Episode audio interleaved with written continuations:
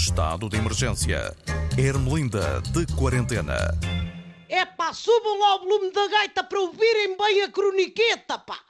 Que a croniqueta não está num offshore. Não vai aparecer nos Pandora Papers. É para toda a gente que a quiser ouvir, sem esquemas obscuros, pá. Querem que eu vos diga o que é que eu acho dos paraísos fiscais? Eu digo-vos. E até vou explicar-vos isto como se fossem da fiscalização da autoridade tributária, pá. Faz de conta que são os Irmelinda Papers. Então é assim, só há dois motivos para se ter um offshore. Primeiro, e agora se calhar vão ficar espantados, é para esconder rendimentos, pá! A pessoa tem a carteira a abarrotar com milhões de euros, mas não quer dizer, manda o carcanhol lá para fora e depois diz na declaração de IRS que só ganha o ordenado mínimo, pá.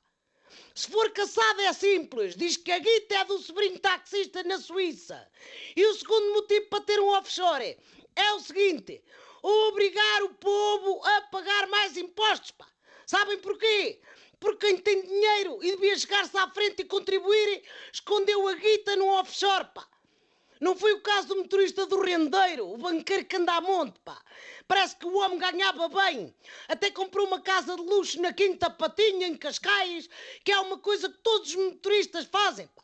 Só que ele teve pena da miséria em que vivia a esposa do patrão e se deu a casita à senhora rendeiro durante 15 anos, pá. É uma característica de choferes, é, estou-vos a dizer que é. Já o motorista do Sócrates fazia 30 por uma linha pelo senhor. Deve ser coisa que eles põem no currículo para conseguir um emprego.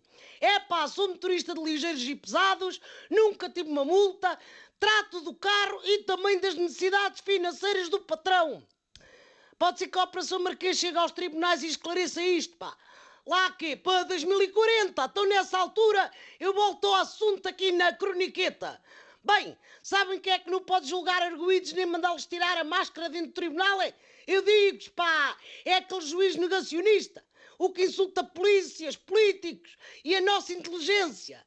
Foi expulso da magistratura, ou melhor, foi metido num offshore da justiça. Se ele quiser, pode tentar ser advogado, que ninguém o pode impedir. Mas o que ele já não pode fazer é dizer que é superior aos polícias, pá. Quanto muito é superior a uma ou duas pessoas, mas só no número de senha do centro de desemprego. Isto deve ser uma chatice para o ex-juiz, pá quase tanto como o apagão no Facebook e no Instagram. Voltou a acontecer há dias, mas durante menos tempo, pá. É, pá, redes sociais são a central das telecomunicações, dos negacionistas e teóricos da conspiração, pá. Com aquilo tudo apagado, mesmo que quisessem criar teorias, não tinham a quem as contarem. Eu não imagino a angústia para os influencers e criadores de vídeos com gatos fofinhos, também deve ter sido difícil. A vida está complicada para quem vive agarrado ao telemóvel. É como, olha, é como um corpo inteiro chegar à obra e perceber que deixou o serrote em casa. Ou João Rendeiro desembarcar no Belize e perceber que se esqueceu de pôr a sunga de praia na mala, pá. Ai, sabem onde é que havia de haver um apagão? Eu digo-vos, pá, no vulcão de La Palma, continua para lá a deitar lava pela ilha fora. Parece os preços dos combustíveis e de eletricidade, pá, que são só erupções umas atrás das outras. Já acabaram também com isso, pá. Aliás, olha, pega na gaita que eu tenho que ir a testar o carro.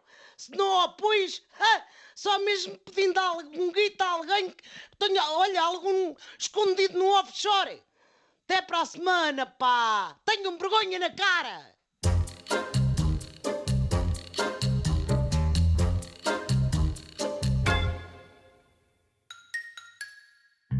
Estado de emergência. Ermelinda de quarentena.